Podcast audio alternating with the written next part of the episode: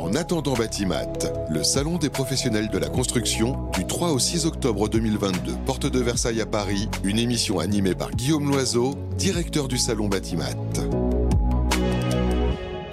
Bonjour, bienvenue à tous, bienvenue euh, sur Bâti Radio pour cette euh, toute nouvelle émission en attendant euh, Batimat. On va s'intéresser pendant une petite heure aux matériaux biosourciers et en particulier à la paille pour présenter cette émission et l'animer. Je suis en compagnie de Guillaume Loiseau. Bonjour Guillaume. Bonjour Fabrice. vous êtes directeur du Mondial du bâtiment Batimat. Et, euh, ben voilà, on réactive cette émission. C'est vrai qu'on l'avait pas eu pendant quelques mois. Euh, content d'être là et de voilà de refaire ce en attendant Batimat. Bah, je suis très content de redémarrer cette série. Euh, le, prochain Batimat, c'est du 3 au 6 octobre 2022, donc c'est dans longtemps, trop longtemps. Mmh. voilà, et donc comme on, nous l'avions fait pour l'édition 2019 des salons, on démarre un peu moins de deux ans avant cette série en attendant Batimat avec une émission mensuelle où on parle euh, non pas de bâtiment, mais on donne la parole aux professionnels sur différents sujets. Et je suis très content de redémarrer cette série euh, sur un sujet euh, dont on n'a jamais parlé, je crois d'ailleurs, sur Bâti Radio. Mm. Assez peu, pour être honnête, sur le salon Bâtiment lui-même auparavant, assez peu. Et donc, je suis content de démarrer cette série avec un sujet comme la paille, qui est une innovation. Elle n'est pas digitale à base de haute technologie comme on, le dit souvent, elle est très différente et tout aussi innovante. Et voilà, et on va voir effectivement quelles sont ses propriétés, comment c'est euh, utilisé, euh, pourquoi aujourd'hui eh bien la, paille, ce matériau bah, connu euh, je dirais depuis l'aube des temps, revient en force euh, euh, dans, les, dans les constructions et, les habitations actuelles. Et euh, justement, on va se poser la question, est-ce que c'est un matériau traditionnel, innovant? Comment on va l'utiliser? Nos experts qui sont avec nous vont nous répondre. On a le plaisir d'accueillir alors par téléphone Jean-Luc, par visio, pardon, Jean-Luc Charrier, chargé de mission Le Toit Vosgien et ancien directeur technique. Bonjour Jean-Luc. Bonjour. Bonjour à vous. Euh, Bernard Boyeux également est avec nous, il est directeur de BioBuilt Concept. Euh, bonjour Bernard. Bonjour à vous, bonjour à tous. Voilà, on, voit, on voit, que Bernard est au soleil, puisque un léger contre-jour. En plateau, Benoît Rougeau, architecte, agence Land Fabrique. Bonjour euh, Benoît. Bonjour. Et vous êtes également coprésident du RFCP, c'est le réseau France Construction Paille. Voilà, alors la paille, hein, moi je dois vous dire que quand j'ai découvert ce sujet, me dis, mais qu'est-ce que c'est que ça? Et d'ailleurs, je dirais que dans le langage populaire, la, la, paille n'a pas forcément euh, bonne presse. Hein. Ne dit-on pas euh, être sur la paille Ou encore pour le bâtiment, pour en venir au bâtiment, euh, quand j'ai préparé le sujet, il y a quelqu'un de l'équipe effectivement de la, radio qui m'a dit, mais la paille, la maison en paille, c'est celle qui est soufflée par le loup dans les trois petits cochons. Hein, vous savez, il y a la paille, le bois et, la pierre. Bah justement, aujourd'hui, la pierre, elle a plus, elle a plus tellement voix au chapitre. En tout cas, le béton est très critiqué. Et on revient aux matériaux les plus nobles. C'est assez intéressant et, euh, de connaître ça, et la paille également. Alors, on va commencer, si vous voulez bien, par un petit tour de table et la présentation des, intervenants. On démarre euh, avec, euh, avec vous, Jean-Luc Charrier. Est-ce que vous pouvez nous présenter le toit vosgien? Vous connaissez bien la maison. je crois même que bah, vous vous étiez promis à une, à une retraite, mais finalement, c'est une retraite active pour vous. Oui, tout à fait. Euh, j'étais donc euh, pendant une trentaine d'années euh, directeur technique du Toit Vosgien. Et puis, arrivé à l'âge de la retraite, finalement, j'ai coulé quelques mois de retraite et je suis revenu au Toit Vosgien en tant que chargé de mission. Voilà. Alors, on présente le Toit Vosgien. oui. Oui. Alors, le Toit Vosgien est une société d'HLM hein, qui est basée à Saint-Dié dans les Vosges avec un patrimoine de l'ordre de 2400 logements. Et euh, c'est un patrimoine qui est très diffus dans des petites communes, dans une quarantaine de communes hein, autour de Saint-Dié. Et euh, comme nous sommes dans les Vosges, euh, nous avons une tradition de construction bois. des années 80 jusqu'aux années 2000, on, faisait couramment des maisons en bois, hein, que du pavillon. Et à partir des, années 2000, euh, on a commencé à faire des collectifs, immeubles collectifs, euh, tout d'abord euh, bon, fortement isolés, mais avec des, isolants, je dirais, type laine de verre. Ensuite, on a intégré des énergies renouvelables avec des panneaux solaires thermiques ou photovoltaïques. Et puis ensuite, on s'est intéressé aux matériaux biosourcés. Et c'est à partir de là, donc en 2010, qu'on a sorti une première opération, un petit collectif de quatre logements isolés avec des bottes de paille. Et donc euh, là, ça a été euh, vraiment une première pour nous, mais ça a été aussi une première puisque ce bâtiment est le premier bâtiment collectif euh, labellisé Passive House en France, donc en, 2010. Bon, on résume rapidement ce que c'est que, que Passive House, hein, ce label hein, qui, qui est un, sésame, ou du moins qui labellise une, une maison passive, c'est-à-dire extrêmement peu gourmande en énergie. Oui, tout à fait. Donc les, les besoins en, énergie, enfin les consommations énergétiques sont inférieures à 50 kWh euh, par mètre carré par an pour euh, se chauffer, pour la production d'eau chaude, pour le renouvellement d'air. Donc euh, ce qui fait que ce sont des maisons qui sont vraiment très très peu consommatrices en énergie. Très bien. Euh, donc il y a eu ensuite d'autres euh, utilisations. C'est quelque chose en fait qui aujourd'hui se, se, diffuse, voire est copié par d'autres? Ou en tout cas euh, Oui, oui. En ce qui concerne le toit vosgien, donc en, 2013, on a fait un bâtiment de 8 niveaux en bois, donc et isolé avec de la paille. Et donc ça, on peut dire aussi qu'à l'époque, c'était le plus haut immeuble bois en France. Donc euh, bon, maintenant, euh, il doit être dépassé. Euh, par contre, ça doit être le seul et unique bâtiment bois isolé avec de la paille de, de 8 niveaux. Alors, mmh. pour ce faire, là, les, les, bottes de paille étaient mises en place dans des caissons, dans des caisses qui sont fabriquées en atelier et ensuite livrées sur chantier et mises en place sur le chantier. Et là, c'était une, une, opération qui était vraiment très, très intéressante. Alors, on va rentrer justement un petit peu dans la technique dans, quelques instants, euh, justement pour voir comment ça pratiquement euh, ça s'intègre sur, sur le chantier. On, passe à vous, euh, Bernard Boyeux, directeur de, de BioBuild Concept. Est-ce que vous pouvez nous, également nous, présenter BioBuild Concept?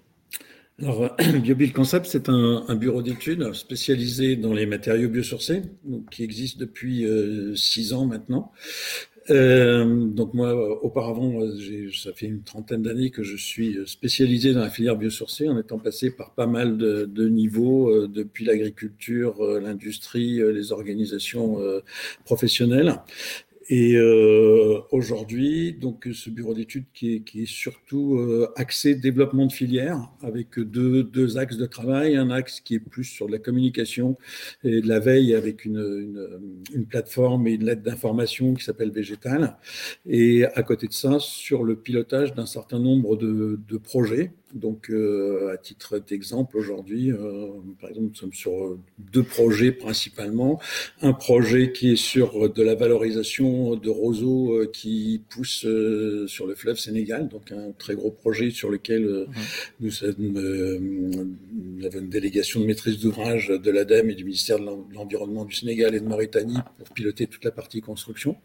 Et puis, d'autres, à titre d'autres exemples, pour être franco et métropolitain. Euh, nous, démarrons euh, en, ce moment même euh, le pilotage d'une démarche de normalisation sur les granulats végétaux pour les bétons végétaux avec, cette filière.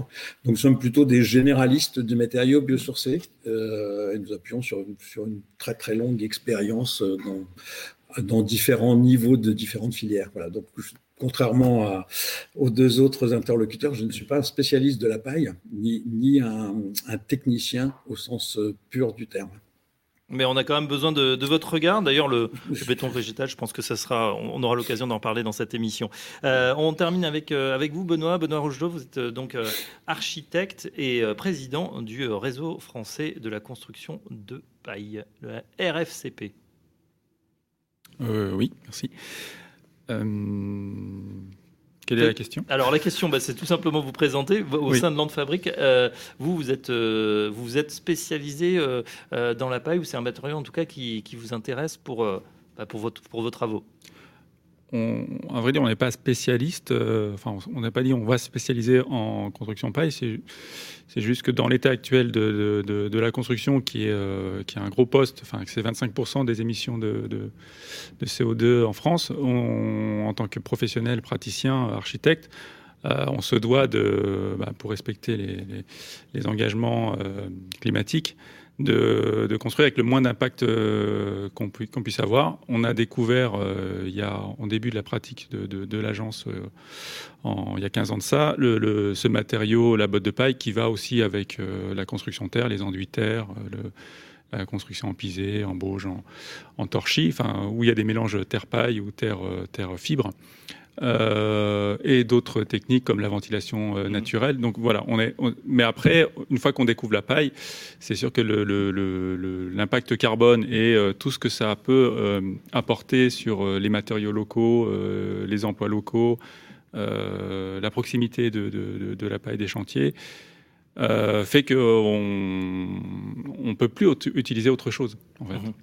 On va voir justement pourquoi ça, se répand et pourquoi c'est de plus en plus utilisé. Euh, alors messieurs, on va commencer par une question tout simple. Bah, c'est l'histoire de, la paille. Euh, et, voilà, on, sait que ça a été utilisé, je dirais presque de, tout temps finalement, cette paille. Euh, mais en particulier, les premiers peut-être, ou la première utilisation qu'on a, ou les traces, c'est les fermiers américains. C'est bien ça? Monsieur Charrier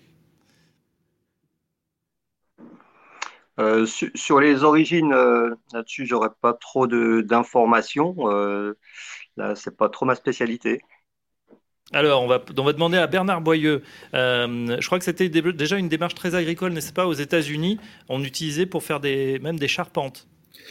Euh, pas, pas en, fait, euh, c'est le, système de, Nebraska, de la paille porteuse, que, les, fermiers américains utilisaient essentiellement pour faire leurs euh, bâtiments d'exploitation agricole, en, empilant des bottes de paille et en posant dessus la masse de la charpente qui permettait de, de, tenir ces bottes de paille. Et ce, ce, système, en fait, a été sophistiqué ensuite.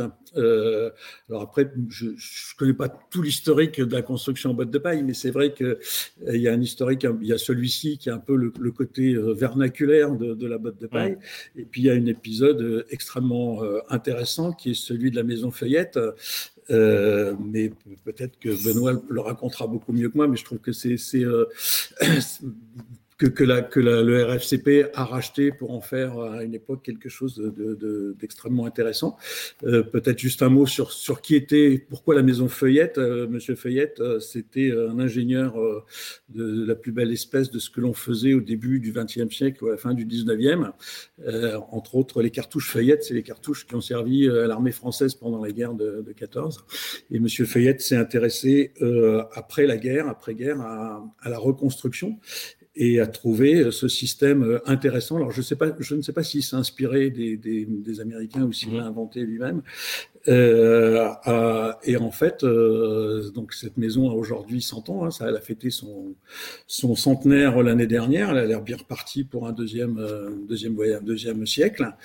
Euh, petite anecdote euh, qui est assez amusante, c'est que M. Fayette avait prévu le problème des rongeurs, dont on va forcément parler un moment ou un autre, et il avait prévu de, pouvoir les gazer avec un peu de gaz moutarde si jamais il faisait mine de s'intéresser aux, aux, aux matériaux voilà, mais, mais je, pense que Benoît a peut-être des choses à dire là-dessus, puisque c'est alors aujourd'hui. c'est intéressant. Donc euh, l'ingénieur Émile Feuillette, donc ingénieur français, donc euh, eh bien crée cette maison. Il y a toujours il y a effectivement tout juste un siècle, 1920.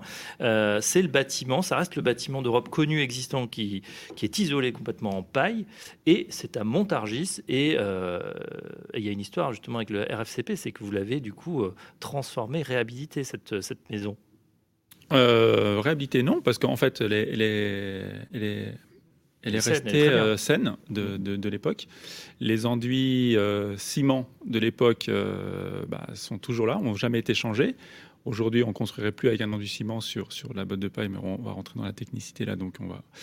Mais non, non, il y a une vigne vierge qui pousse dessus. on a refait un peu l'électricité et les fenêtres, mais les, les, murs en fait sont restés intacts et on a une fenêtre de vérité, donc une petite un petit tableau où on voit la botte de paille euh, de l'époque. Mhm.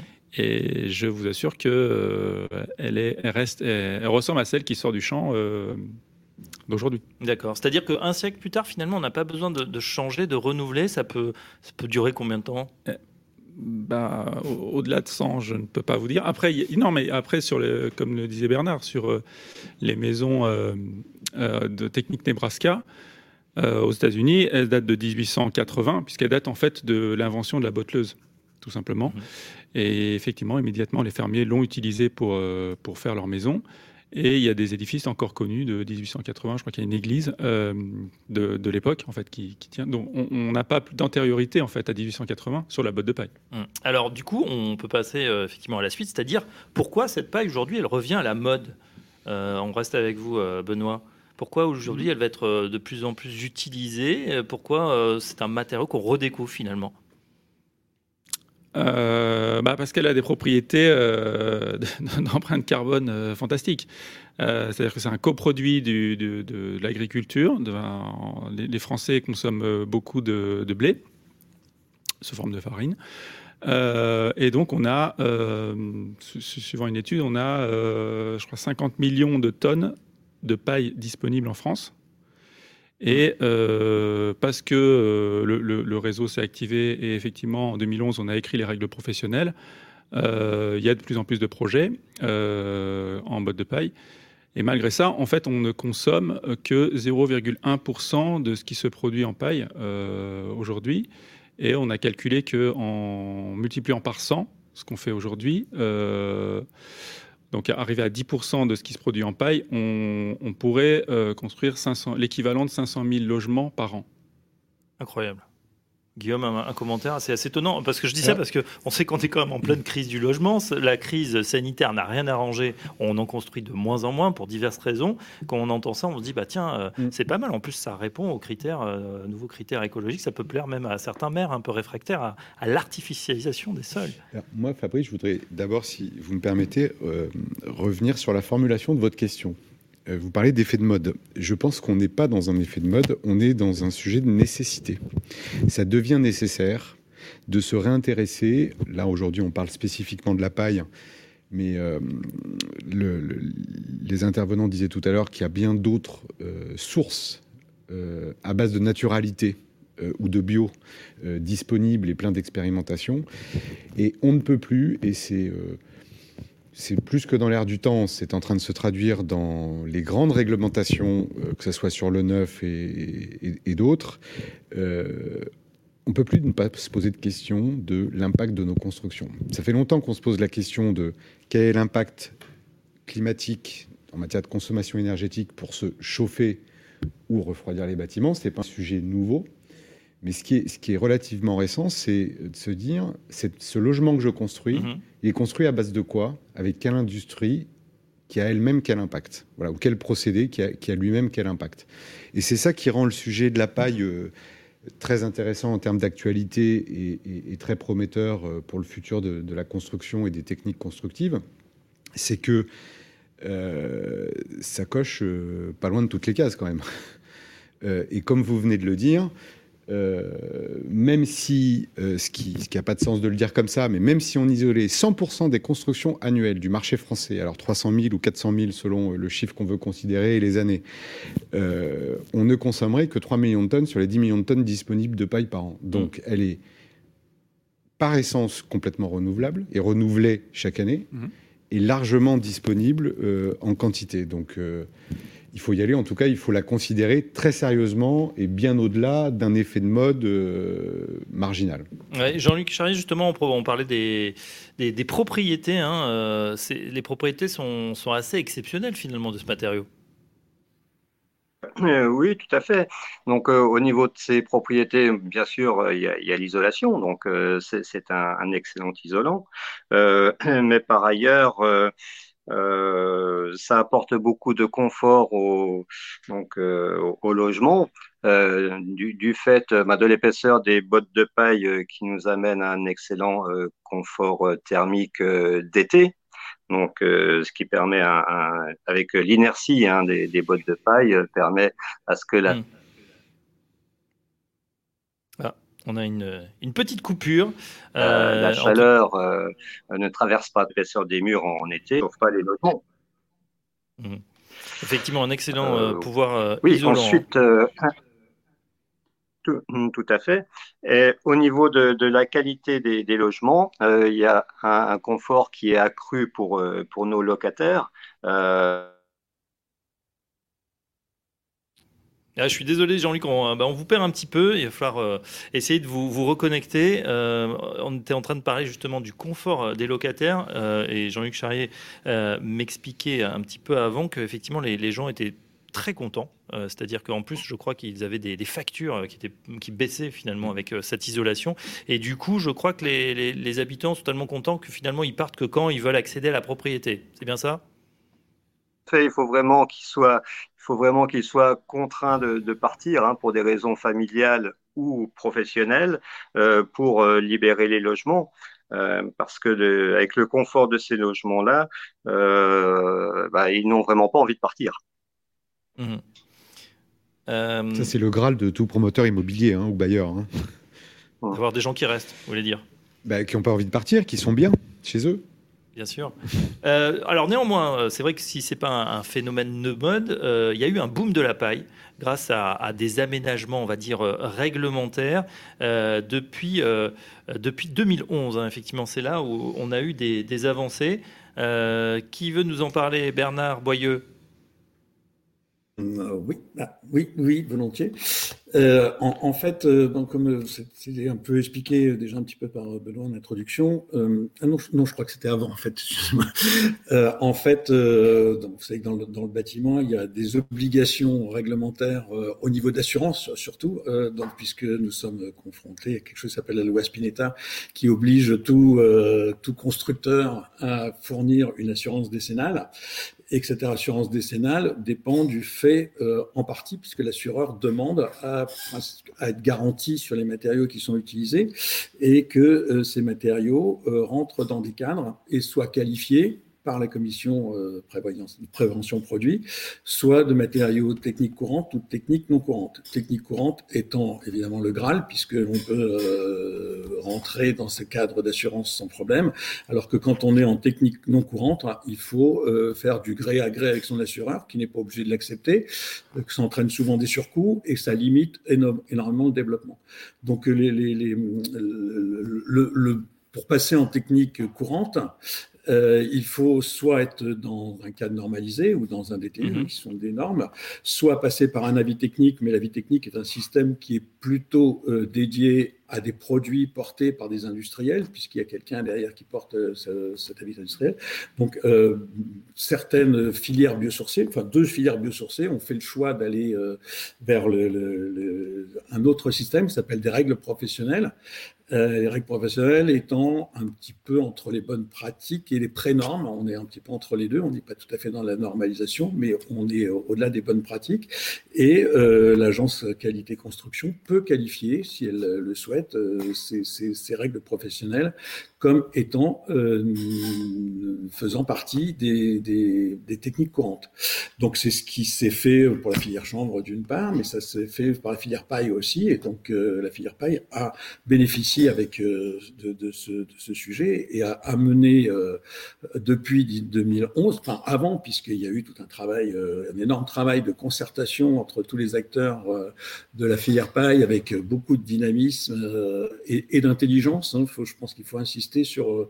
Enfin, moi, c'est le mot qui me vient à l'esprit chaque fois qu'on parle de, de, la filière paille. Je trouve qu'il y a une intelligence collective très très forte qu'on ne retrouve pas forcément dans beaucoup de filières. C'est quelque chose d'assez spécifique et de mise à disposition des connaissances d'un chantier à l'autre, des disponibilités, etc. qui est assez forte et spécifique et qui fait que c'est créé autour de tout ça un, un, une dynamique. Alors, je ne sais pas qui entraîne quoi, hein, c'est le cercle vertueux, hein, puisque on a euh, des, entreprises et des architectes, notamment, qui portent ces projets de façon très forte hein, et les défendent. Et puis, derrière, euh, cette dynamique, eh ben, on la retrouve dans cette démarche d'évaluation technique hein, qui fait qu'on peut aujourd'hui construire euh, sans problème, sans problème, euh, beaucoup mmh. plus facilement euh, qu'on ne pouvait le faire avant 2011. Et donc ces réglementations évoluent. L'intérêt des règles professionnelles par rapport à une norme, c'est que c'est quelque chose de beaucoup plus souple. Modifier une norme aujourd'hui, c'est très très difficile puisqu'on normalise le niveau européen, tandis que les règles professionnelles, c'est une décision de filière et c'est quelque chose qui, permet d'intégrer au fur et à mesure pour des filières qui évoluent de nouvelles connaissances ou, d'aller plus loin dans la, démarche. Et donc, euh, encore une fois, je pense qu'il y a, euh, enfin, les, règles professionnelles de la construction en paille sont bah, c'est une, c'est une vraie bible. Hein. C'est, quelque chose de, de, très conséquent, de très, euh, qui va très loin dans les détails, etc. Benoît Rougelot nous montre, qu'est-ce que vous nous montrez Donnez, on va le montrer à la caméra. le bouquin des règles, professionnelles de construction en paille. Voilà, on a déjà la troisième édition.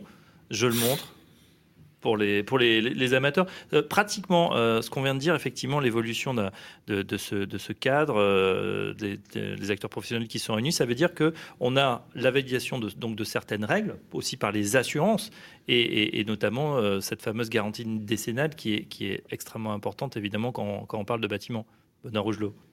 Ah bah, tout à fait, oui. C'est sûr que dans... il est vrai qu'avant 2011 on construisait. Euh, il y avait déjà des bâtiments en paille. il y avait même des. moi-même, j'ai fait un, ERP en marché public euh, en 2008. Euh, un ERP, pardon. établissement recevant du public, donc qui est soumis aux normes. Il y, a, un contrôleur technique, il y a la commission sécurité incendie, le SDIS, qui se prononce enfin tout un tas de, évidemment une décennale puisqu'on est marché public. Donc on, pouvait le faire, mais bon, c'était un peu euh, une discussion qu'on avait avec le bureau de contrôle. Effectivement, en 2011, à la sortie des règles professionnelles, qui effectivement c'est deux ans de travail de, beaucoup de bénévolat du, de, l'ensemble des acteurs du réseau, euh, sont sorties les règles pro et ça a vraiment fait un, souffle d'air en fait pour les concepteurs et les, artisans d'avoir la possibilité, la facilité en fait d'avoir une décennale. Après, ce que, je rajoutais sur euh, le, très bon résumé qu'a fait euh, Bernard euh, des règles professionnelles, c'est aussi l'avantage des règles professionnelles, c'est qu'on dit on peut prendre n'importe quelle botte de paille de n'importe quel agriculteur du moment qu'on a la bonne densité et la bonne humidité.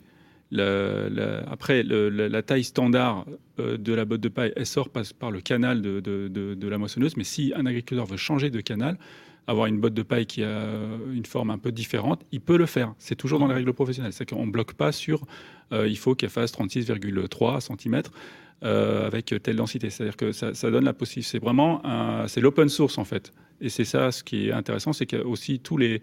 On a, il y a eu beaucoup de tests au feu qui ont été faits, puisque c'est peut-être qu'on on viendra sur la question du, feu, euh, des tests au feu qui ont été faits sur des, bâtiments publics avec le CSTB, le FCBA, et à chaque fois, euh, on a mis, euh, enfin, on a demandé à ce que les, maîtrises d'ouvrage mettent euh, tout ça en open source, et donc tout ça est sur le site du RFCP et sont accessibles, c'est-à-dire que le prochain, le prochain concepteur, prochain artisan qui a besoin de ces tests au feu, eh ben, ils sont, ils sont accessibles. C'est-à-dire qu'on ne mmh. limite pas, il n'y a pas de propriété intellectuelle de, du test, dire il n'y a que nous qui savons, vous ne pouvez pas le répliquer. Enfin, le, but étant de, de, rendre accessible en fait cette mmh. technique à tout le monde. Alors, effectivement, euh, quand, on parle de la paille, je ne pensais pas qu'on allait passer, parler open source voilà, en parlant de, de paille. C'est très intéressant. Euh, la mise, en tout cas, euh, des, ressources, bah, voilà, du savoir en commun et de manière complètement ouverte. Et ça, on peut le souligner, effectivement. justement, si on parle des, inconvénients, en tout cas de ce qui fait question, c'est vrai que spontanément, on pense à, la paille, c'est pas forcément le matériau le, plus résistant qu'on imagine pour, euh, construire euh, sa maison. Et il y a cette question. Alors, il y a, plusieurs éléments. Hein. D'abord, il y a le, feu, vous l'avez dit, euh, Benoît. et, au contraire, hein, eh bien, ça va être résistant, puisque évidemment, la paille n'est pas posée comme ça. Elle est dans un coffrage. Est-ce que vous pouvez nous expliquer, Jean-Luc Charrier, vous avez une, une image assez bonne, qui m'a parlé, c'est celle du dictionnaire. oui, tout à fait. Euh, on ne peut pas nier que le, bois ou la paille euh, soient des matériaux inflammables, mais euh, concernant la paille, autant on peut brûler facilement un, un, fétu de paille, un brin de paille, autant au niveau d'une botte de paille, euh, pour euh, la, faire s'enflammer, il faudra quand même, euh, j'irai bien insister. Et c'est un petit peu le parallèle qu'on peut faire avec un dictionnaire. Hein. Autant on peut brûler une feuille de dictionnaire facilement, autant brûler un dictionnaire complet, là c'est autre chose. pour la paille, on va avoir une combustion qui est, très lente, il va y avoir une carbonisation en surface, de la botte de paille qui fait que le temps pour se consumer est vraiment très long et ce qui permet finalement de protéger une structure bois qui peut être derrière et en cas d'incendie de, de permettre euh, aisément aux occupants de, de, de, sortir et aux services de secours d'intervenir et d'éteindre l'incendie. Hein. Donc euh, on pourrait même dire que la paille peut protéger une structure bois. La paille peut protéger une structure bah oui, ce coffrage. Les tests ont été réalisés, je crois que ça donne des, des très bons résultats. Hein. C'est plusieurs heures, effectivement. Euh, Est-ce que vous avez des, des, chiffres, je sais pas, les uns les autres, sur, sur cette ces résistances? Le, le, le, dernier test qu'on a fait au CSTB, c'est deux heures. Euh, en fait, on a arrêté le test à, au bout de deux heures parce que le, on n'avait pas besoin de plus. Mmh. Sachant que la, la, plupart des bâtiments, on demande un coupe-feu 30 euh, minutes. Mmh. D'accord. Donc, euh, la, oui, la, la, paille est jamais euh, toute seule euh, dans un mur monobloc. Elle a, elle a, toujours des parements, que ce soit des matériaux durs type plaques en bois, en plâtre ou autre, et, et des enduits à l'extérieur ou des bardages. Donc, il y, a déjà, il y a déjà un autre matériau qui joue le rôle d'écran et, et, et, de coupe-feu avant que le, le, le, corps même isolant de ce mur en paille lui-même se consume. Mais on comprend bien en fait avec cette image que, effectivement, comme le dictionnaire, si en plus on tombe sur un, voilà, la, la, paille qui elle-même est extrêmement dense, ça va être, ça va être plutôt compliqué. Alors en revanche, euh, il y a un autre euh, élément qui peut être très dangereux pour, le, pour la paille, et c'est l'eau. Alors l'eau, évidemment, hein, de la paille humide, ça, fera beaucoup moins, euh, ça va beaucoup moins jouer son rôle euh, d'isolant et, on peut le comprendre. Euh, en revanche, bah, l'eau, c'est pas forcément pendant une fois que la, paille est posée, c'est en, avant chantier finalement ou pendant le transport où là on peut avoir des, risques. Jean-Luc Charrier, vous avez des éléments là-dessus? Mmh. oui, tout à fait. Maintenant, nous, ce qu'on fait couramment dans la construction bois, par exemple, euh, sur l'immeuble de huit logements, là, on a mis des bottes de paille dans des caissons, donc euh, qui ont été assemblés en atelier, donc euh, dans des parties abritées, et qui ont été livrées sur le chantier et mises en œuvre euh, immédiatement et ensuite protégées par des bâches. Et ce qu'on fait aussi plus couramment maintenant en, en ossature bois, c'est-à-dire qu'en atelier, on intègre directement les bottes de paille dans l'ossature et ce qui fait que les, panneaux, les pans de mur arrivent complets sur le, sur le chantier et sont totalement à l'abri de, de l'humidité, des infiltrations. Hein, parce que c'est vrai que c'est vraiment fondamental pour la conservation de, de l'ouvrage et de la paille euh, qu'il n'y ait pas d'humidité qui passe à l'intérieur. Bernard Boyeux, vous voulez rajouter quelque chose justement sur, euh, oui. bah, sur les, les inconvénients qu'on a sur cette paille et finalement bah, les, les, réponses qu'on a et qui sont très satisfaisantes, hein, que ce soit euh, sur le feu ou sur l'eau, cette préfabrication, hein, une solution de préfabrication oui. avant chantier. Oui, sur, sur, le feu, je voudrais, je voudrais, insister sur ce que disait Guillaume, parce que je, je pense que c'est surtout ça l'élément important. Hein, c'est les éléments de construction. Pour, pour, pour être d'origine rurale, je sais qu'une une meule de paille, ça part, ça part en fumée en quelques dizaines de minutes, hein, même, même très serré. Donc, euh, au-delà du fait que la paille soit compressée, c'est surtout que les parois empêchent l'oxygène de, de, pénétrer à l'intérieur, qui, qui, moi, me paraît l'élément important. Mais dans tous les cas, le principal, c'est qu'on soit capable de se protéger du feu, c'est l'élément important. Et ce que je voulais dire surtout, c'est par rapport à cette histoire d'humidité, que je trouve ça toujours un petit peu curieux ce, ce, ce questionnement. Il viendrait personne à l'idée de stocker de la laine de verre ou de la laine de roche euh, sous la pluie et d'aller. C'est pour ça qu'on l'emballe d'ailleurs. Voilà. Donc, donc il n'y a, a, aucun isolant. Euh, Exactement. Classique industriel sans les nommer, qui n'est pas livré sur un chantier avec un emballage plastique. Et, et, et, et, je ne connais pas un professionnel qui aurait l'idée de dérouler son rouleau ou n'importe quel matériau, de voir ce que ça donne quand la pluie euh, va dessus et ensuite de poser ça à l'intérieur du mur. Ça, enfin, ça n'existe pas. Mmh. Donc pourquoi euh, quelqu'un aurait cette fantaisie euh, sur ce nouvel isolant. Euh, ces bottes de paille. Puis on comprend bien par la construction que de toute façon, le, le coffrage, quelque part, doit être fait euh, en, en avant-projet. Oui. Comment ça, ça, fonctionne pratiquement? Benoît Rougelot, vous qui euh, avez l'habitude, je vois en plus dans les règles hein, que vous nous avez amené que voilà, c'est très bien documenté. On voit bien avec des Alors, schémas. Moi, j'avais une question sur ces, ce ouais. livre, Les règles professionnelles, pour nos auditeurs et les professionnels qui nous écoutent. Où on peut se procurer euh, les règles professionnelles, troisième version? Euh, bah, c'est aux éditions du Moniteur qui est. D'accord. Euh, donc tout le monde connaît, je, ah, pense. Ouais, je, pense. Dans la construction, tout le monde connaît les éditions du Moniteur. C'est euh, bah, dans les librairies spécialisées construction, bah, sur le site du RFCP évidemment, on les a. donc très facile à dans, pour dans le plusieurs librairies. Oui, oui, tout à fait. On était justement sur le, oui, sur ce coffrage, effectivement, euh, l'idée que, voilà, on n'allait pas mettre, on, comprenait bien qu'on n'allait pas amener ces ballots de paille sur le chantier, les laisser sous la pluie, évidemment, euh, mais qu'il y avait justement cette, préfabrication, c'est bien ça qui est. C'est une, des techniques en fait. Après, l'intérêt aussi de la construction paille, c'est pourquoi vous avez posé la question au début, pourquoi vous, vous êtes spécialisé en paille, euh, c'est qu'il y a vraiment des techniques qui sont totalement différentes entre de, différentes ossatures de ou de préfabrication euh, mise euh, en place sur site, euh, de la paille porteuse, de l'isolation thermique par l'extérieur sans ossature. Enfin, c'est vraiment assez vaste comme, comme sujet. Et si en plus on mixe ça avec de la terre, on a encore une palette encore plus énorme de, possibilités. effectivement, la préfabrication est une des voies de, pour éviter les désordres sur chantier et de rapidité d'exécution, aussi de, supprimer une partie de la pénibilité sur chantier, c'est-à-dire que la préfabrication, euh, mais qui a une grande thématique dans la construction bois, hein, euh, euh, avec d'autres matériaux biosourcés. Bah, de faire, il y a une rapidité d'exécution puisqu'on arrive avec, c'est un mécano, on assemble des, pailles et, effectivement on peut éviter les désordres euh, sur site de, pluie et de voire d'incendie, parce qu'il peut y avoir des incendies sur euh, chantier. Si on arrive avec des caissons qui sont fermés, euh, près, qui sont déjà protégés, ben, on n'a pas, on pas ces problèmes. On peut aussi avoir une, une meilleure étanchéité à l'air en, faisant les choses calmement à plat dans un atelier plutôt que sur ce chantier à la verticale.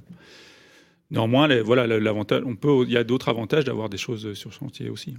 Très bien. Euh, on a parlé tout à l'heure, on a évoqué effectivement euh, bah, pour la maison feuillette, hein, les, les, rongeurs donc, qui sont traités à l'hypérite, là on a bien compris. J'espère qu'on a changé un peu le, mode de fonctionnement. Effectivement, est-ce que c'est euh, quelque chose voilà, qui est protégé également contre des nuisibles On pense aux termites, je ne sais pas, à, d'autres, des rats, d'autres choses?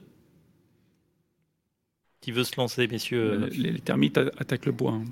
Oui, mais euh, après le bois, du coup, euh, elles arrêtent, non Elles s'arrêtent à la bah, paille Elles vont manger le bois. Et, euh, Bernard Boyeux, c'est vous qui l'avez peut-être évoqué tout à l'heure.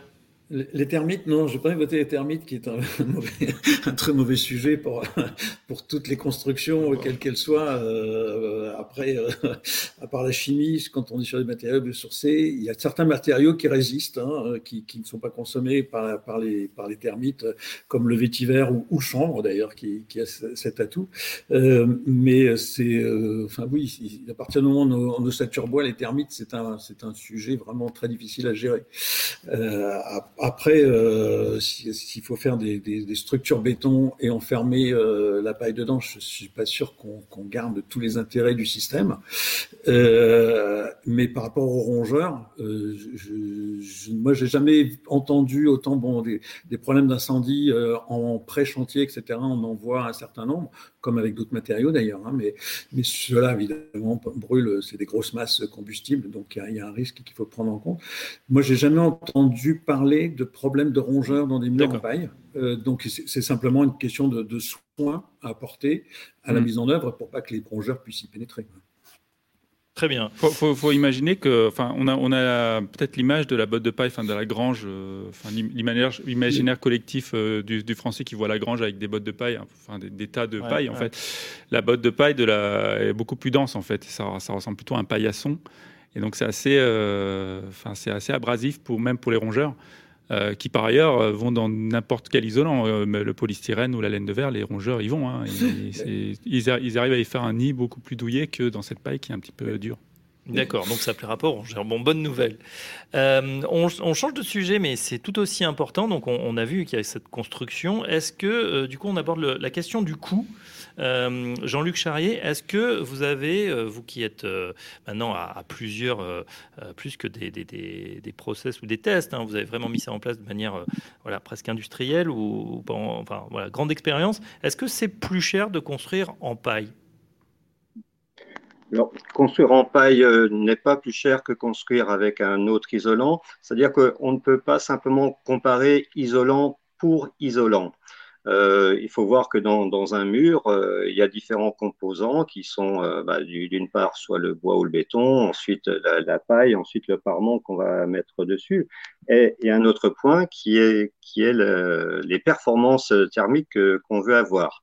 Alors, au niveau du toit vosgien, finalement, nous, ce qu'on a observé, c'est que pour une construction qui soit véritablement passive et labellisée passive, on arrive à un surinvestissement de l'ordre de 5 à 8 mais qui n'est pas forcément lié simplement à, la paille. Hein, la, paille est un mmh. matériau de construction euh, comme un autre, euh, et c'est pas dit qu'on arriverait à ces performances-là en utilisant d'autres matériaux.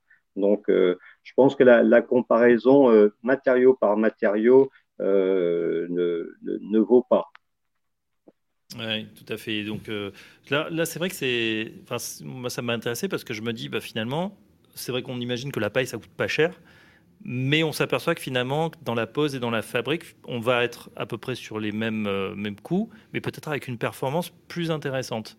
Benoît Rougelot ah bah, Clairement, on est euh, comme ce, que, ce que font euh, la maîtrise d'ouvrage du, toit vosgien, une maîtrise d'ouvrage très volontariste, d'avoir des bâtiments performants au niveau passif. Euh, bah, effectivement, on est, on, est, euh, on est déjà dans la RE 2020 euh, avec la botte de paille. Enfin, donc c'est difficile de comparer, enfin, parce qu'on compare toujours à si on dit que la construction aujourd'hui elle est à la norme RT 2012, c'est-à-dire qu'une norme de règle, enfin, la réglementation thermique d'il y a 9 ans, bah, effectivement, ça coûte plus cher de, de, de, faire un, un, bâtiment qui est à la norme d'aujourd'hui plutôt que la norme d'il y a 9 ans. Ouais. Et dans, dans la fameuse RE 2020, du coup, euh, vous pensez que ça va favoriser euh, justement l'utilisation de ces nouveaux matériaux biosourcés? L'ambition gouvernementale sur la RE 2020, euh, effectivement, c'est de favoriser le bois et les biosourcés. Ouais. C'est un des axes. On, rappelle peut-être les, propriétés justement de ces, nouveaux matériaux, la paille en particulier, c'est que ça, ça sera, ça va même capturer finalement le, le CO2. C'est l'inverse du coup de la, de, la, de la surconsommation ou du dégagement de gaz à effet de serre. Euh, tout à fait, puisqu'en fait, va, va, va entrer en, ligne de, compte dans la RE 2020 l'analyse de cycle de vie des matériaux. Euh, et dans, auquel cas, ça, favorise fortement tous les matériaux biosourcés et géosourcés, puisque la, construction de terre aussi est, euh, normalement devrait pouvoir être favorisée. Après, pour l'instant, les, les, fiches déclaratives environnementales et sanitaires de la terre ne sont pas très très bonnes, puisque par défaut, on, on dit qu'elles parcourt 1000 km par défaut, alors que souvent la terre vient du chantier. Euh, mais si on prenait en compte les, les, vraies valeurs, euh, oui, la, réglementation pourrait favoriser le biosourcé et le géosourcé. Oui. Hum. Et en tout cas, ce qui vous intéresse, vous, dans, dans cet élément, euh, paille, c'est que, bah, vous l'avez dit, c'est quoi, 50 millions de, de tonnes Enfin, c'est un chiffre absolument... Oui, oui, euh, gigantesque. Mmh. On n'en fait rien, c'est un rebut, c'est un déchet. Aujourd'hui, on le valorise pas du tout, alors que euh, bah voilà, on peut, on peut le, transformer en faire quelque chose de complètement utile et, en plus qui va pas polluer la planète. Euh, après, il est, les agriculteurs, il y en a qui partent pour l'élevage et qui retournent après en fumier. et d'autres qui, le, qui compostent en fait directement sur le, champ. Donc c'est pour ça que nous on a, on a estimé avec les agriculteurs qu'on pouvait juste prélever 10% euh, et qu'on leur laissait 90%. Euh, euh, moitié élevage, moitié retour à la terre, qui, est, essentiel aussi pour le monde agricole. Enfin, on n'est pas là pour capter les 100%. En tout cas, si on liste donc les, avantages de la paille, matériaux bruts revalorisés, une empreinte carbone imbattable, on en a parlé, performance thermique et également hygroscopique. On rappelle ce que c'est que la performance hygroscopique? Bernard Boyeux? J'utiliserais plutôt hygrothermique. en fait, mais euh, en fait, euh, en, fait, c'est une spécificité des, des, matériaux biosourcés, donc qui sont des matériaux euh, éminemment poreux, donc qui ont beaucoup de vide. Et dans ce vide, il se passe un certain nombre de phénomènes, dont euh, des, des, des, transferts de, de calories euh, qui se font avec l'humidité qui, qui, est dans ces matériaux, et notamment sur un phénomène assez complexe qui s'appelle le, changement de phase, donc l'eau qui passe de phase liquide à phase gazeuse, qui, qui charge et décharge des calories de façon importante et où on arrive à, à optimiser euh, de façon très très intéressante euh, avec des matériaux changement de phase naturel, hein, sans aller sur les, les, matériaux très complexes et très euh, high-tech que l'on peut voir dans ce domaine. Et, et là-dessus, il y a énormément de littérature qui a été faite, peut-être peut-être plus sur les bétons végétaux que sur les autres matériaux biosourcés, mais c'est un phénomène qui, qui commence à être connu, qu'on n'est pas encore capable de valoriser dans les moteurs de recherche réglementaires parce que c'est assez compliqué, il y a énormément de phénomènes à prendre en compte, mais, mais euh, qui fait que, euh, en fait, quand on fait le calcul, euh, c'est peut-être pour ça d'ailleurs que les, habitants de, des Vosges qui bénéficient des bâtiments du toit vosgien en, en sont très satisfaits, c'est qu'en fait, on paramètre des bâtiments avec certains critères et on très généralement, on arrive à des euh, performances qui sont supérieures. voilà. mais tout ça, il y a des choses qui sont valorisées aussi euh, dans la réglementation existante, d'autres qui ne le sont pas du tout et qui ne seront toujours pas dans la RE 2020. Hein, toute cette performance hygrothermique, euh, elle n'est pas prévue aujourd'hui dans la RE 2020. Donc, on fait un, énorme pas avec cette réglementation. Pour plein de critères qui sont euh, tout à fait en faveur euh, pour les matériaux sourcés. Je pense qu'on ne se trompe pas. Je pense que c'est une réglementation très, très euh, pragmatique. Hein, prenant les sujets, nous, ça fait 15 ans qu'on dit qu'il faut intégrer que le carbone, c'est pas que le fonctionnement du bâtiment.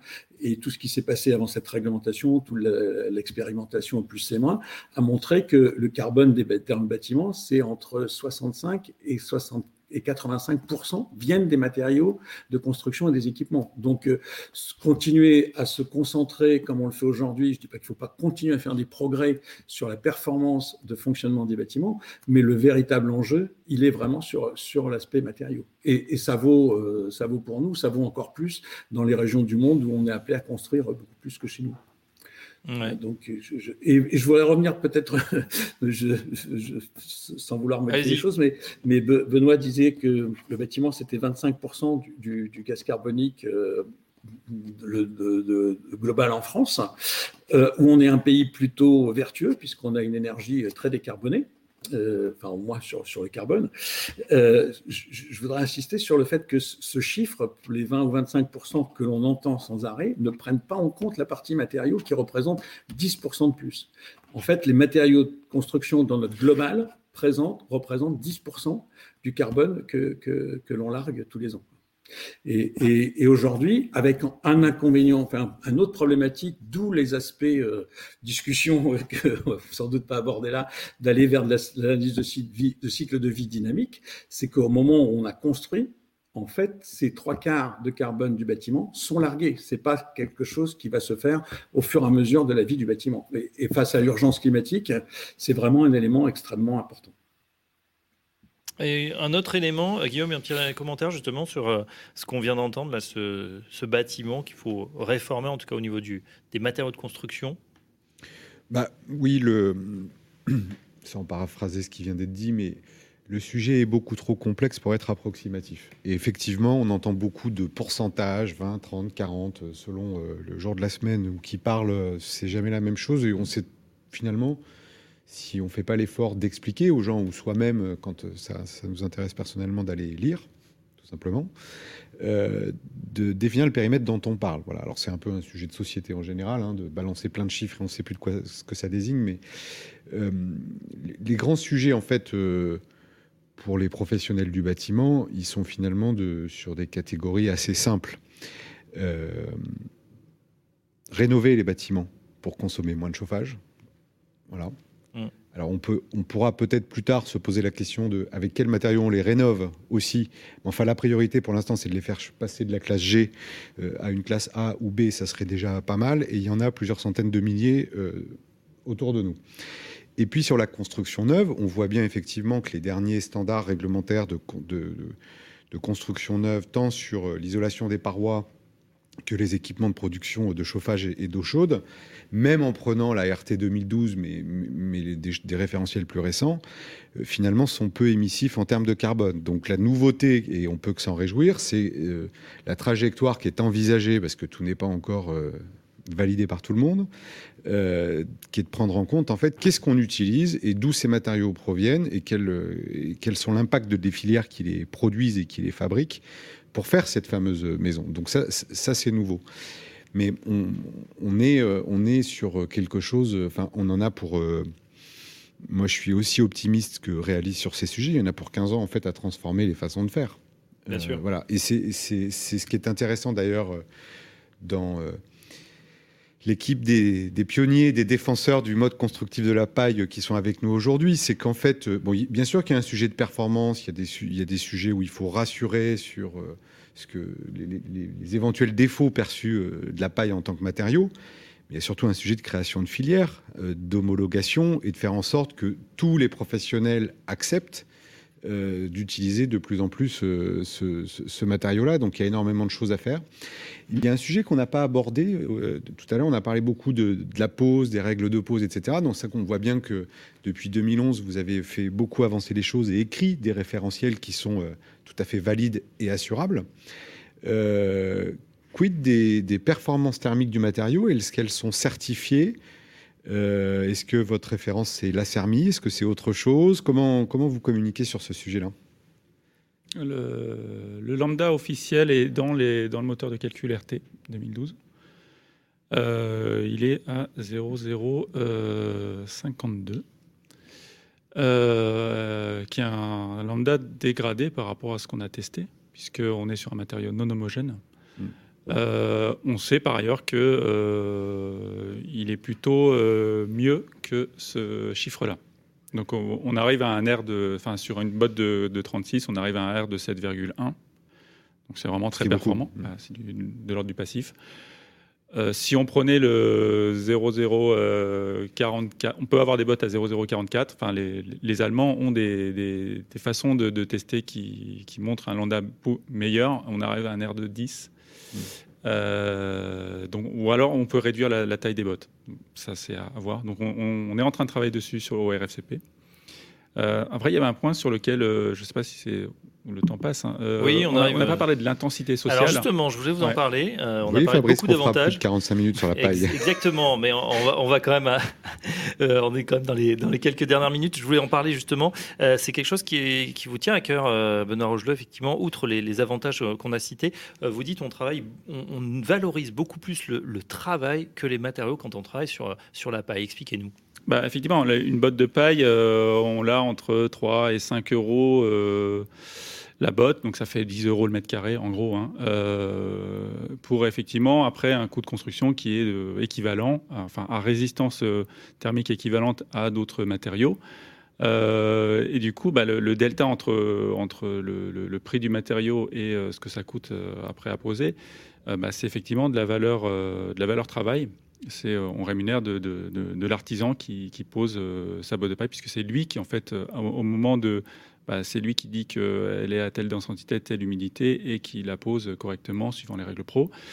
ce, qui, ce, qui, me fait penser que les règles pro sont attachées à une formation paille, c'est-à-dire qu'aujourd'hui, si on veut être en décennale, bah, les assureurs demandent à ce que à la fois les architectes et les entreprises aient fait la formation ProPaille, donc qui dure cinq jours, et qui est de la formation pratique et théorique sur euh, la thermique du bâtiment. Et euh, on a une forte, euh, une forte appétence en fait des, professionnels, notamment des, beaucoup de jeunes archis qui ont une appétence sur ces matériaux. donc, est-ce que c'est un effet de mode ou c'est parce que c'est, je pense que c'est plutôt un phénomène de société, c'est-à-dire qu'aujourd'hui, bah, tout le monde s'intéresse à ce, que, ce qu'il met dans son assiette et ce qu'il met dans, son, dans quoi il habite. Euh, parce que c'est les interfaces qu'on a avec euh, le monde en fait. Euh, et donc ces propailles en fait sont, assez riches. Enfin, on a des retours de, de, ces professionnels qui, qui, sont demandeurs en fait, parce que dans les écoles d'archi et les écoles d'ingénieurs aujourd'hui, on, on, apprend encore que le matériau conventionnel. Est-ce l'intitulé de tradition et innovation eh ben, moi je dirais on est effectivement avec la paille dans le retour à la tradition. L'innovation, c'est euh, le, le innovare, euh, c'est renouveler les choses qui sont déjà en fait. Hein. Donc c'est l'innovation et la tradition. Enfin, moi je les oppose pas. C'est euh, c'est un continuellement continuelle innovation en fait, le, le, monde de la construction. la formation justement, elle a continué malgré la crise. Là, vous avez pu Il y a eu une petite baisse en, effectivement avec le, confinement, mais non, d'année en année, en fait, les, les, les formations sont, sont, complètes et j'ai plus les chiffres en tête, mais je, crois que grosso modo, on en a une par semaine. Enfin, c'est national, c'est des chiffres nationaux hein, qui sont remplis. Donc, c'est 15 stagiaires euh, par, euh, par session. Donc là, dans tous les, tous les départements français, enfin, vous avez une couverture qui est quasi nationale. On trouve des pros qui, ont, qui font partie du réseau et qui ont eu cette formation ProPaille, ou ça reste euh, uniquement dans certains territoires Non, non, on a, on a en niveau professionnel formé, on a effectivement une couverture nationale. après, il y a il y a des disparités parce qu'en fait, on a, des, on a le réseau national et ensuite on a des structures régionales euh, qui sont des relais locaux. Euh, qui, servent à, qui servent à animer la filière et euh, organiser les, les, formations, la communication. Et on a encore des trous dans la raquette dans certaines régions qui ne sont pas structurées en, en, association. Après, il y a des professionnels, mais ils ne sont pas structurés en association ou en collectif. Les chantiers euh, en cours, justement, que vous avez en ce moment, alors on peut en trouver dans, Paris, on, le dit, hein, c'est comme la maison feuillette, on ne verra pas forcément de l'extérieur que c'est une maison en paille. Bah, après, une fois qu'il y a un bardage bois ou un enduit, hum. euh, un enduit à la terre, un enduit à la chaux, un enduit au plâtre, ce qu'on peut enduire avec différents matériaux, euh, ça ne se voit plus. donc souvent, on fait une fenêtre de vérité, c'est-à-dire qu'on a un petit cadre à l'intérieur où, comme un tableau, en fait, on voit, il y a une vitre et puis on voit la botte de paille. Donc ce qu'on a fait à la maison feuillette. Euh, je sais qu'il y a, une école euh, dans le 13e où il y a, une, il y a des fenêtres de vérité, c'est-à-dire que les, enfants, euh, ben, on leur apprend ce qu'est, ce qu'est le matériau. Ils ont, il y a, il y a un jardin pédagogique et il y a cette fenêtre de vérité. Donc tous les jours dans la classe, ils, savent qu'ils sont dans une, école en paille. Mhm. Je crois que c'est l'école des trois petits cochons. il y en a de plus en plus du coup, hein, des, bâtiments, et dans Paris. Parce que nous, nous-mêmes, on a livré il y a deux semaines de ça pour Paris Habitat une isolation thermique par l'extérieur sur cet étage. Donc, euh, en suivant les, les, traces du toit vosgien. Euh, mais là, on était en rénovation. Euh, voilà. le toit vosgien, justement, Jean-Luc Charrier, je crois que vous avez des visiteurs. Hein. il y a nos, nos, voisins suisses qui s'intéressent beaucoup à vos travaux. Oui, tout à fait. Donc, euh, on, avait un petit peu l'habitude d'aller à Fribourg, hein, euh, visiter le, quartier Vauban. Et il y a, quelques semaines, euh, bah, il y a des élus de la ville de Fribourg qui sont venus nous rendre visite et donc et voir, s'intéresser à ce qu'on faisait. Et ils étaient vraiment ravis de cet échange d'expériences et comme quoi, finalement, ça, ça porte ses fruits. Exactement. Et il y a des chantiers en cours toujours? Continuer à à construire euh, avec le matériau paille?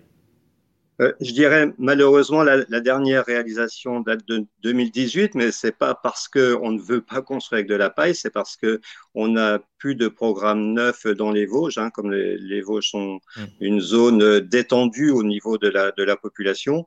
Donc, euh, ce qui fait que sur le volet construction neuve, finalement, on a, on a plus, on a plus grand chose à faire.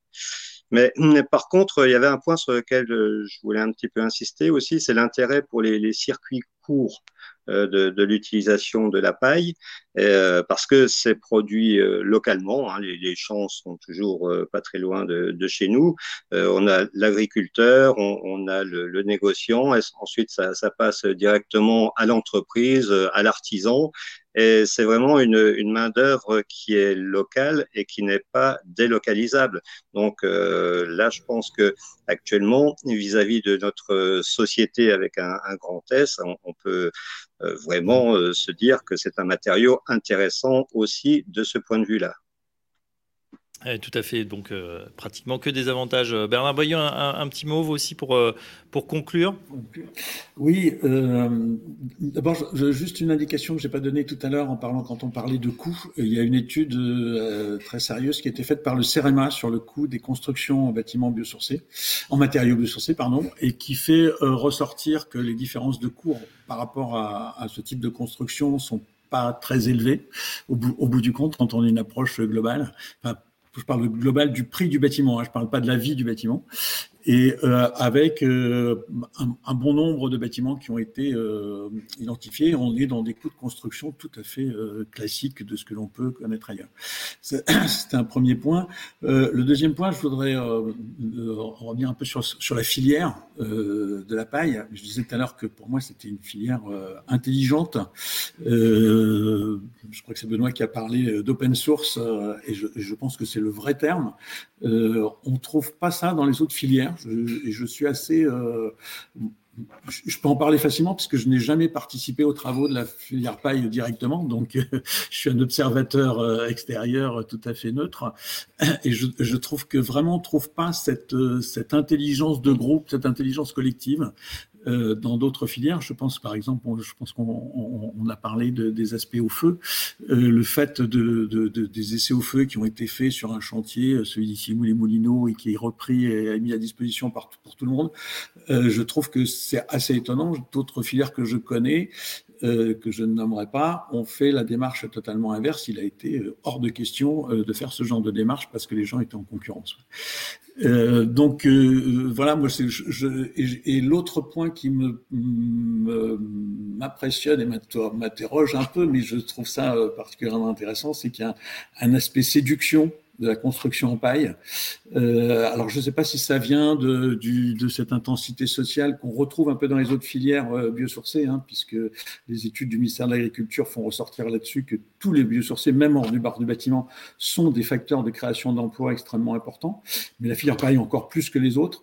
Euh, Est-ce que c'est le matériau? Est-ce que c'est d'autres choses? Je ne sais pas, mais c'est vrai que c'est une filière qui, en quelques années, a construit énormément de bâtiments de très très belle qualité, euh, sans, sans, opposition justement entre tradition et, et, mm. et, innovation. On retrouve les deux, et, et je, je, trouve que c'est un modèle vraiment euh, vraiment très très intéressant. Je ne crois pas au modèle d'ensemble, mais un exemple de ce que l'on pourrait faire de façon euh, beaucoup plus euh, beaucoup plus large avec d'autres filières. Que d'éloges, hein, Benoît Rougelot, vous devez être un coprésident euh, fier, hein, euh, puisqu'on voit que voilà, on passe d'intelligence collective. C'est bien effectivement de, mettre euh, ces réseaux finalement son intelligence en commun, comme ça qu'on avance. C'est essentiel. Guillaume, je vous laisse le, mot de la fin. En tout cas, c'était une émission riche, passionnante. On, a vraiment découvert ou redécouvert en ce qui concerne voilà, ce, matériau, comment il s'utilise. je rajoute que ben, pour ceux qui, qui veulent une première approche, euh, vous pouvez aller euh, consulter euh, la construction en paille qu'on trouve sur le, sur le site rfcp.fr, hein, en tout cas la version en PDF. C'est gratuit et ça, ça reprend beaucoup des choses, évidemment beaucoup plus détaillées, mais très abordables de ce qu'on a pu dire pendant cette heure. Guillaume, c'est à vous. Bah, moi, ce que je trouve très intéressant dans cette cette nouveauté constructive, ou cette réinvention, comme vous l'avez justement dit, c'est que pour une fois, euh, on n'est pas uniquement dans un sujet euh, technique et, et performantiel. Euh, on est sur une opportunité en fait qui adresse tout ce qui est dans l'air du temps en matière de grands sujets de société. Vous parliez à l'instant d'emplois locaux, de, du développement des territoires, etc. voilà, donc c'est une des solutions. Il y en a bien d'autres, mais c'est une des solutions qui peut répondre au fameux euh, construire plus, euh, mieux à tous les sens du mot, mieux, et en tout cas pas plus cher, si on, si on considère l'ensemble du process euh, de construction et, notamment la partie préfabrication dont, vous avez parlé. Donc voilà, donc c'est hyper prometteur. moi, je pense, et c'est ce qu'on va essayer de faire, mais, mais ça suffira pas. Mais je pense qu'il faut qu'on soit plus nombreux à essayer de soutenir ce réseau et ces pionniers de la construction en paille. En tout cas, compter sur Batimat et toutes ses équipes pour, euh, pour le faire, euh, pour euh, faire savoir le plus possible ce qu'est ce nouveau mode constructif et, la force de, votre réseau. Mais on est au début d'une histoire et je pense qu'il y a aussi peut-être à investir dans le monde de la recherche parce que vous parliez tout à l'heure des phénomènes hygroscopiques, etc. Tous ces sujets en fait qui sont bien plus complexes que des matériaux inertes manufacturés où c'est beaucoup plus où c'est moins difficile en tout cas de comprendre les phénomènes euh, qui se passent à l'intérieur. Euh, et tout ce qui relève de la nature, et les gens qui travaillent sur le biomimétisme le savent bien, euh, font appel à des connaissances scientifiques bien plus complexes que les produits manufacturés dans une forme d'industrie, voilà, où on assemble des composants dans une logique parfaitement maîtrisée. Donc il y a probablement un petit peu d'investissement public et privé et peut-être pas que français d'ailleurs, à faire dans le monde de la, de la recherche et de la connaissance de ces, ces matériaux-là. Voilà, mais ça, ça pourrait faire l'objet, j'imagine, de, de, longs débats. En tout cas, moi, je, je trouve ça très intéressant. Mmh. Guillaume, on retrouvera un, un stand ou une, une installation spéciale SPY dans le bâtiment de 2022 alors physiquement comment, je ne sais pas. Toutes les, enfin, cette discussion est, est, est ouverte. Euh... Il reste un peu de temps. On, on, on a du temps. Euh, moi, ce que je peux vous dire, c'est que ces sujets euh, de nouveaux modes constructifs, parce que c'est pas que les matériaux, il y a plein de choses, mais en tout cas seront euh, au cœur de toutes les allées du prochain Batimat en octobre de 2022. Et puis il y a ceux qu'on connaît aujourd'hui, dont on parle maintenant, début 2021, puis il y a ceux qui apparaîtront d'ici là. Voilà, donc ça va être un, un, salon où on parlera plus de ce qui est nouveau que ce, que, ce qui est conventionnel. Voilà. Très bien. Et eh bien, en tout cas, on en sait un petit peu plus pour ceux qui ne connaissaient pas le sujet, dont je fais partie. Un grand merci à nos experts du, du jour, Jean-Luc Charret, chargé de mission Le Toit Vosgien, ancien directeur technique, Bernard Boyeux, le directeur de BioBuild Concept. Merci à Benoît Rogeau, euh, architecte, agence Land Fabrique et coprésident du RFCP, le réseau euh, France Construction Paille. Merci à vous, Guillaume. Merci Fabrice, euh, merci pour à tous nos animé, directeur du Mondial du bâtiment Bâtiment. Merci également à Frédéric Sauer qui a euh, eh bien, préparé cette émission avec moi. Merci à la réalisation à Jason Et un petit teasing pour le mois prochain, on s'intéressera à, au photovoltaïque. Euh, quel avenir pour le bâtiment Très bonne journée à tous et à très bientôt. En attendant Batimat, le salon des professionnels de la construction du 3 au 6 octobre 2022, porte de Versailles à Paris, une émission à réécouter et télécharger sur le site Bâti Radio et sur toutes les plateformes de streaming.